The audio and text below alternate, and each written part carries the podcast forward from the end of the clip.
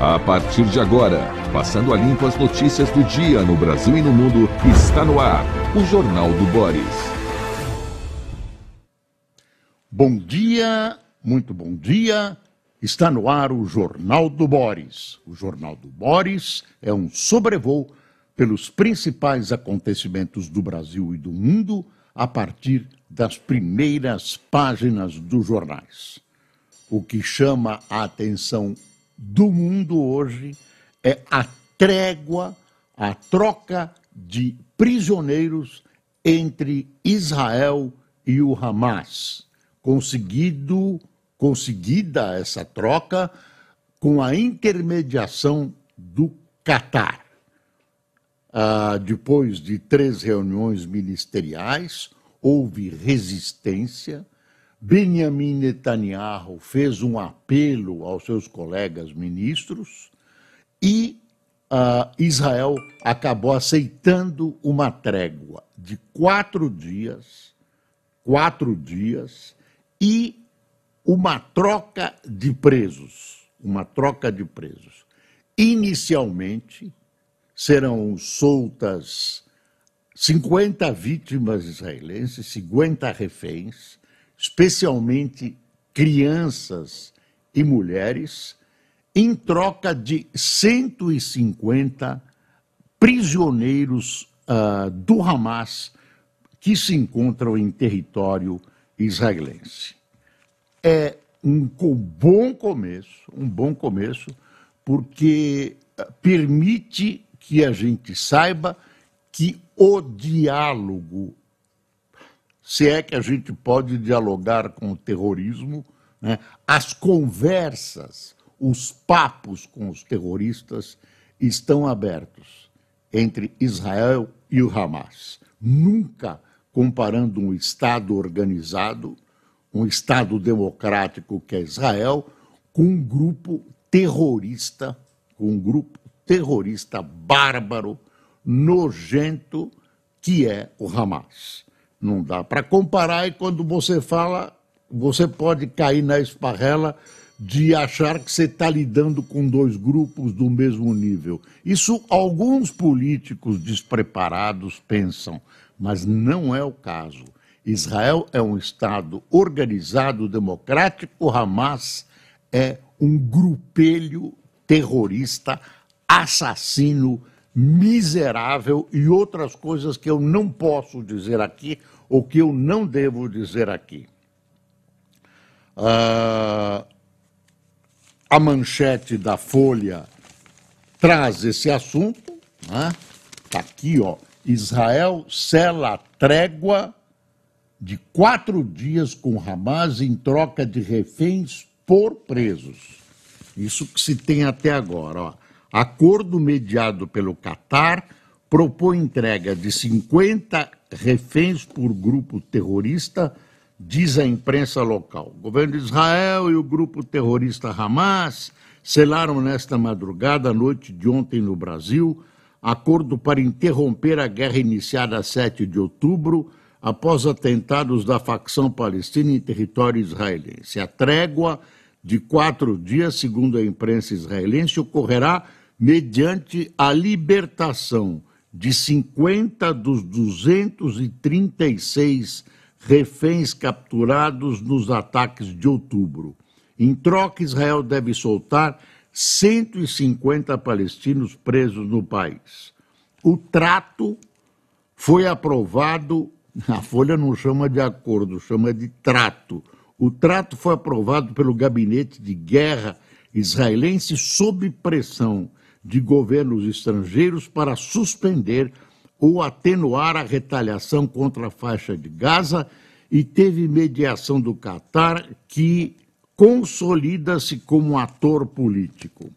Em quase sete semanas, a guerra matou 15 mil pessoas, sendo 1.200 nos atentados do Hamas e 14.100 na reação militar.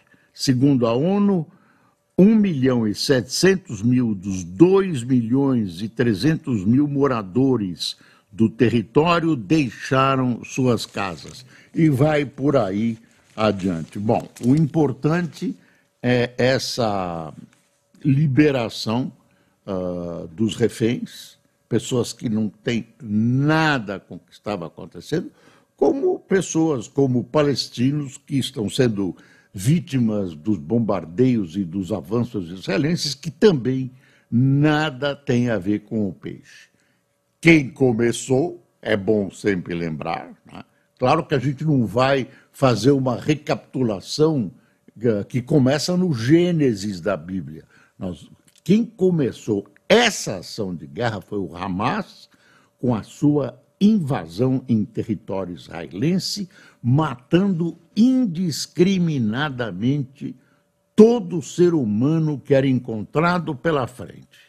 Todo ser humano. Inclusive crianças, crianças decapitadas, crianças que tiveram pernas quebradas antes de serem executadas, uh, crianças que foram obrigadas a assistir à execução dos pais, e estão lá algumas delas, né, órfãs, presas nos túneis, nos subterrâneos do Hamas. Isso é imperdoável, isso é imperdoável. E tem também as vítimas, né? Tem também as vítimas. Muita gente considera que Israel uh, se excedeu na retaliação. A retaliação tem que ser defendida. É a possibilidade, né, concedida até pelas leis de guerra, de reagir a um, a um ataque desse tipo. Israel reagiu, talvez, segundo muitos observadores, tenha reagido com excesso de violência. Houve questões humanitárias que afetaram a população de Gaza. Aí, aí guerra é guerra e dos dois lados aí, não tenho dúvidas, tanto Israel como Hamas cometeram crimes de guerra, com a ressalva de que nós estamos falando de um Estado democrático organizado, aliás, a, de, a única democracia do Oriente Médio, contra um grupo terrorista da pior qualidade ética, moral, etc, etc. Até quadrilha de bandido no mundo tem moral, tem ética que o Hamas não tem. É um grupo inclassificável pela sua crueldade, pela sua falta de ética, de moralidade, um grupo de fanáticos né, uh, envolvidos uh, pela, pelo objetivo de, não de libertar a Palestina ou os territórios palestinos, mas sim de acabar com Israel, de extinguir Israel. Né? Ah, então, é, é, diferente, não é um grupo que luta pela independência, pela sobrevivência, uh, pela devolução de territórios, pela libertação nacional. Nada. É um grupo simplesmente que resolve assassinar o povo judeu, os israelenses, exatamente como fez Hitler. Exatamente como fizeram os nazistas. Bom, esse é o assunto principal. Né? Ah, veja a manchete do Estadão aqui, ó. É, o Estadão não chegou. Alô, Estadão, não chegou aqui em casa. Aqui dá para ver? Ih, já mexi aqui, ó. Ah, aqui, ó. Hamas e Israel fecha um acordo que prevê soltura de 50 reféns e cessar-fogo. Aqui é uma foto para a posteridade do presidente Fernandes da Argentina e Milei. Milei. Aqui eles se encontraram ontem, um encontro que essa, essa, essa palavra que se usa no Brasil, republicano, um, falaram, é formal, né? mas uh, transmitir os principais problemas faz parte, faz parte. Eles estão, esse teatro eles estão fazendo bem feito lá. Olha, voltando ao assunto, ao assunto Israel-Hamas, uh, ontem nós ficamos sabendo que Israel teve a maior perda de soldados de todas as guerras que participou. Israel teria perdido, ah, os índices são oficiosos, cerca de 300 militares em território, né, em território de Gaza. 300 soldados. Não é brincadeira. Repito, Israel teria perdido, teriam morrido né, nesses embates dentro de casa, dentro de Gaza, 300, 300 militares. Agora precisa saber o que vai acontecer. A guerra não vai terminar. Quatro dias depois continua. Também uh, perguntou-se quando começa essa trégua. Uh, provavelmente amanhã, quinta-feira, e ela começa a trégua, começa exatamente quando o primeiro refém atravessar a fronteira de Gaza com Israel.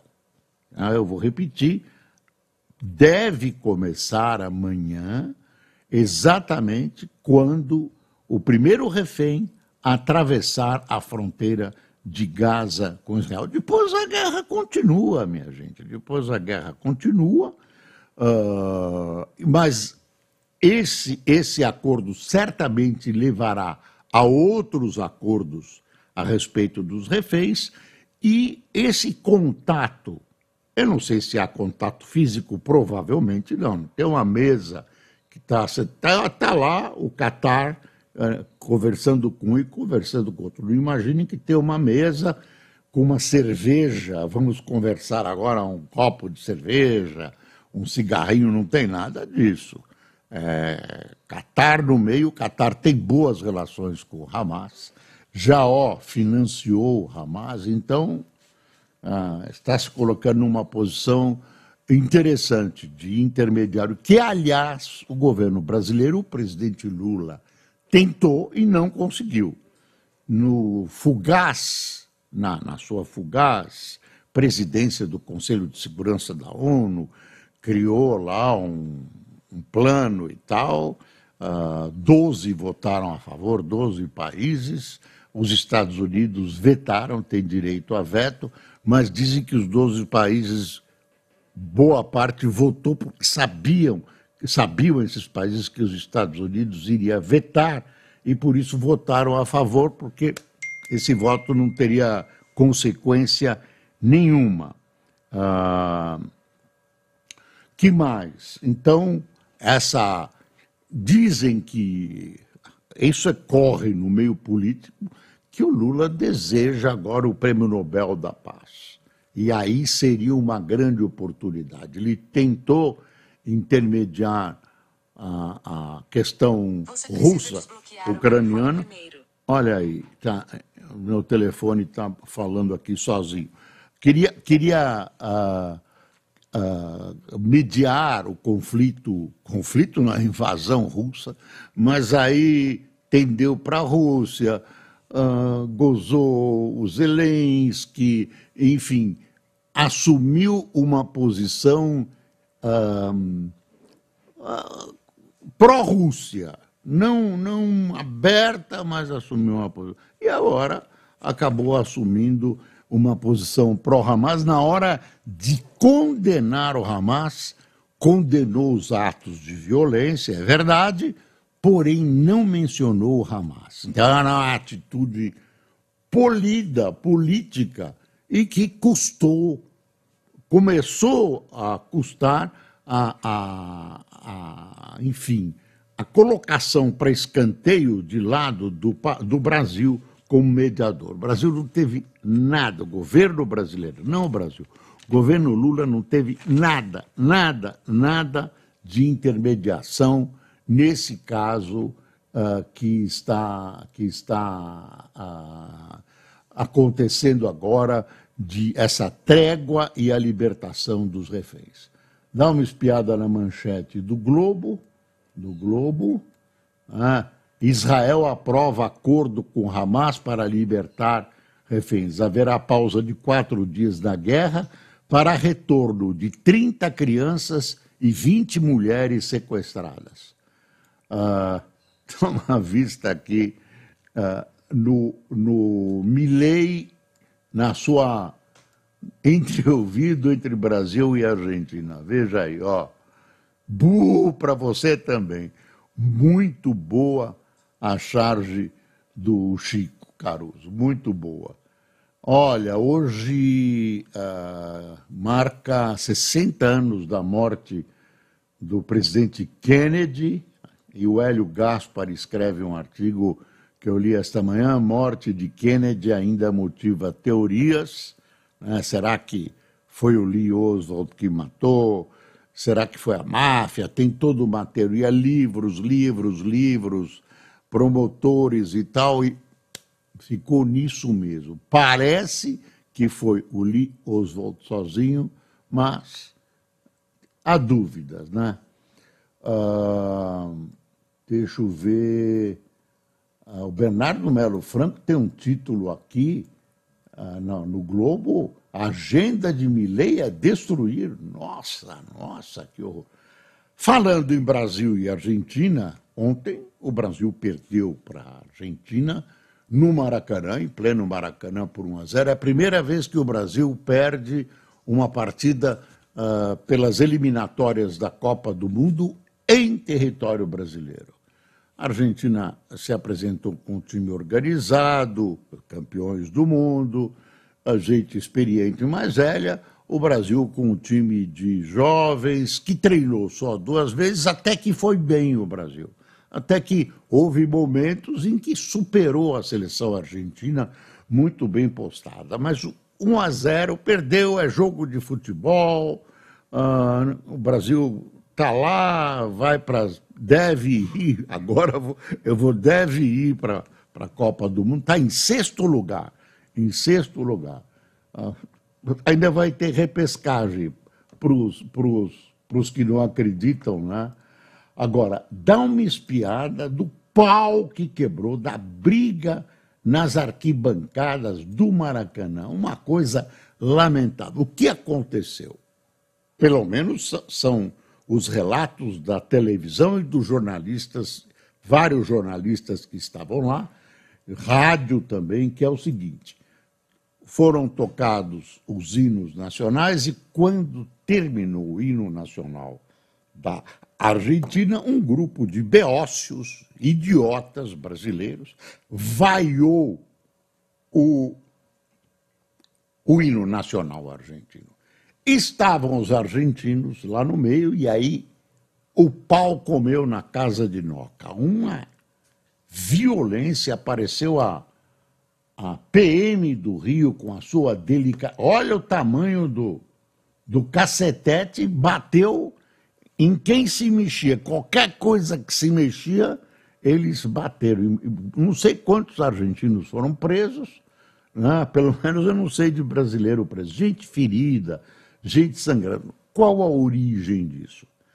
A origem, eu falei, Beócio, é responsabilidade da, da, da Federação Brasileira, né? que, que, que é a responsável pela organização, CBF, que se responsabiliza pela organização dos jogos. A CBF sabe que existe animosidade entre as torcidas brasileiras e argentinas e misturou as torcidas. Você acredita que misturou? Quando a televisão abriu, assistir pela televisão, quando a televisão abriu a transmissão, eu vi aquela. Nossa! Passou um frio pela espinha. E lá quebrou o pau. Quebrou o pau, uma violência. A seleção argentina se retirou, foi para o vestiário, negocia daqui, negocia ali, fala com o juiz, presidente da Federação Argentina, AFA, vai e volta. Aí o jogo se realizou. Os argentinos voltaram e o jogo se realizou nesse, nesse clima de tensão, né? De um esporte que deveria festejar um encontro desse, provavelmente a última partida de Messi no Brasil, um jogo que tinha tudo para agradar, um jogo que tinha tudo para agradar, acabou sendo um jogo contaminado por essa violência vinda uh, das arquibancadas do Maracanã, que estava praticamente lotado. Ponto final. Um lamentável. Agora, tem que investigar quem foi o idiota. Só pode ser um idiota. Idiota, débil mental, desculpe os politicamente corretos, mas é um, um, uma pessoa que tem QI menos quatro, menos um, que uh, juntou as duas torcidas. Não dá para acreditar, não dá para acreditar. Esse é o responsável. Essas pessoas, claro que não vão dizer quem foi. Ah, foi o nosso equívoco. Pensamos que as torcidas iam se confraternizar. Bom, vamos em frente, que atrás vem gente. Ah, o Estadão eu já mostrei, né? Estadão não chegou, está aqui. É, já foi. Aí, deixa eu mostrar a Folha. A Folha tem também uma foto do quebra-pau na primeira página, tá vendo? Ah, e se refere ao Kennedy, né? Ah, tem uma história aqui interessante. Janja recebe a mais alta condecoração do país. Lula concedeu à primeira-dama o grau de Gran Cruz da Ordem do Rio Branco. Também foram agraciados ministros militares e Alexandre de Moraes e Cristiano Zanin do STF. Hum, será que a Janja merecia? Ah, talvez merecia. Ela aguenta tanta coisa, inclusive. Né? Bom, vou parar aí. A, a Janja, ou, ou, a dona. dona a, a, como é que chama a mulher do. do, do a dona Lu Alckmin? Não dá, né? É, o, o negócio é o seguinte: você tem que ter essas medalhas, isso é um acontecimento, os países uh, brindam seus amigos, pessoas que têm atos heróicos, grandes contribuições à sociedade, à pátria, etc., com essas medalhas. Está certo, não, não vamos discutir isso. Mas tem que ter critério, né? Tem que ter critério. Dá para dona Janja, para dona Lui, uma lista de enfim, por quê? Tem que ter um critério muito acertadinho e tal. Não tem, não tem. Aí eu, ah, vamos dar uma medalha e tal. De repente dá uma medalha até para mim, para o Cássio, para o Fernando. Nós merecemos. Por que, que nós merecemos? Que um aguenta o outro aqui. Né? E, e aí, de repente, sei lá. Olha, eu vou virando aqui. Emenda de Juscelino Filho pagou empresa que PF diz ser do próprio ministro. Isso quando ele era deputado, uma emenda dele. Esse Juscelino está mais sujo que pau de galinheiro no ministério e o Lula mantém ele. O Lula que ia combater a corrupção. Gozado, a gente não ouve falar em corrupção mais. E tem um problema, um bruta problema na Petrobras. Está lá o presidente da Petrobras fazendo o que ele acha que é correto, mas o governo quer duas coisas: enfiar gente lá e baixar os preços com prejuízo para a Petrobras. Eu estou simplificando, mas a coisa é baixar. É a política que o Lula prometeu. Aí a Casa Civil pressiona, os políticos pressionam e o presidente, que é um político ligado a essa área, né, o presidente da Petrobras, resiste. Ontem teve uma reunião, fala-se até na saída dele da presidência da Petrobras, porque ele estaria resistindo. Quem já viu essa cena no governo Dilma sabe como é que funciona, sabe como é que acaba. É um videotape, acaba com um desastre na, na, na, na Petrobras. Ah, vamos tirar. E a Petrobras é uma empresa que é regulada pela lei das SAs, tem é, regulada pela lei das estatais. Não é assim, ah, eu quero. Bom, mas tem esse problema ruim. Agora, tem um julgamento que se deve dar hoje que é o julgamento uh, sobre o, TE, o Supremo Tribunal, julgamento não, uma votação, que é o seguinte: uh, tirar poder do, do STF. E uma das, das dos itens dessa votação, e o STF era para ser ontem, passaram para hoje. Um dos itens estão pressionando para para isso ser gongado, para isso não ser aprovado. É acabar com essas, essas decisões né, de um ministro só. E que acontece, de repente vê o ministro Toffoli e muda o nome do Brasil sozinho, sei lá, capaz de acontecer. E, quer dizer, com um ministro só, quando o espírito todo era do colegiado. Né? São, chamam-se decisões monocráticas. Vê o ministro e ele decide. Né? Que história é essa? Tem que ser uma decisão conjunta. Tem pessoas de diversas posições jurídicas e até ideológicas. Né? Ué, que história é essa?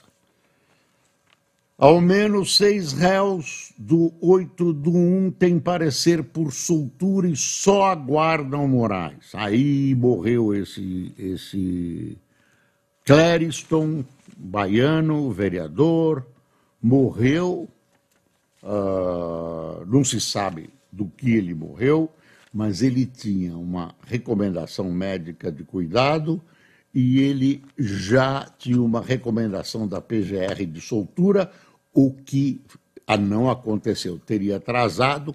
Na, claro que vão abrir o um inquérito, vão blá, blá, blá, aquelas histórias de sempre, mas tem que ter uma ação criminal para ver quem é o responsável por essa morte. Não é só ação civil, etc, etc. Uma ação criminal. Olha o STF, por que, que ele se desmoraliza? Está aqui, ó. STF reverte sua própria decisão de prisão contra Paulinho da Força. Paulinho da Força é uma pessoa muito simpática, tem contribuições, aí, mas tem problemas, problemas legais que qualquer um de nós pode ter. Foi condenado à prisão, estava né, ainda em grau, não estava preso, né? Aí assim, STF reverte sua própria decisão de prisão contra Paulinho da Força. Ex-deputado federal e dirigente do Solidariedade tinha sido condenado a 10 anos e dois meses em 2020. Agora vem o STF e reconhece que não era bem assim. E aí, aquele pessoal. Lembra da Lava Jato?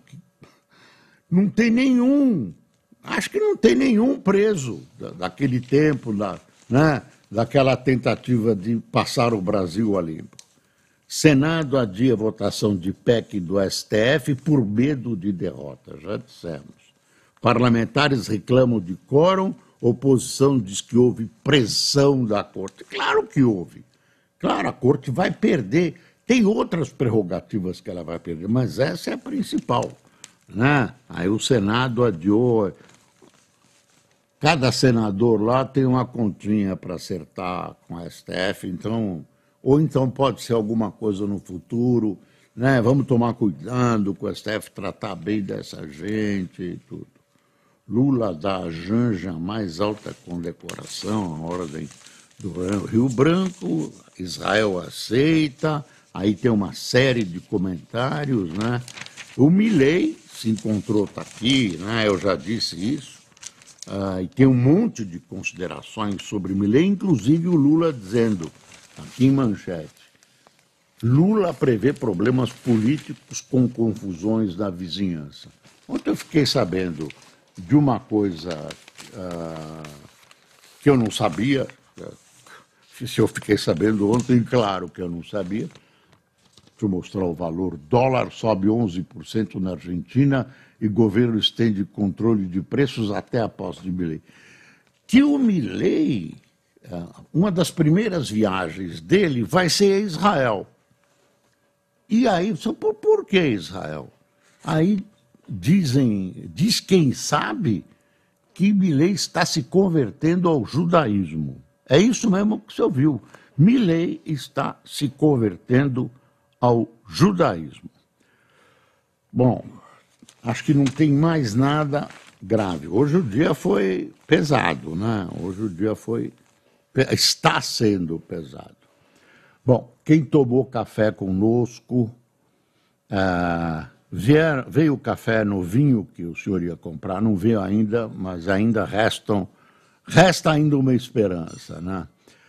Ronaldo Alerso, Maria Auxiliadora, José Márcio, Marcial Lopes, Ari Candini, Osiris Arruda, Rosângela de Lorenzo, Vitória Dias, Lígia Monalisa, Sônia Maceno, Maria Denardi, Deusdete de Lima, Ângelo Baraldi, Vitória Dias, Alessia Mendes de Intubiária, José Antônio de Bariri, um, Flávio Elaine, deve ser. Flávio e Elaine. Flávio e Elaine de Timbó e Isabel dos Passos de Brauno. Onde é Brauno? Brauna. Você escreveu Brauno aqui. Onde é que é? Não sabe. Dá uma procurada enquanto me despeço. São Paulo, Brauna. É bom a gente dizer. Eu, não, infelizmente, não conheço uma deficiência minha não conhecer Brauna. Saudação ao pessoal de Brauna e a Isabel dos Passos, que tem a paciência de nos assistir. Muito obrigado. Até amanhã, né? Ah, enfim. Ah, tem uma coisa chata. Está subindo o índice de hospitalização pela Covid. A Covid está à espreita e começa a voltar. Dias melhores. É preciso passar o Brasil a limpo. Bom dia.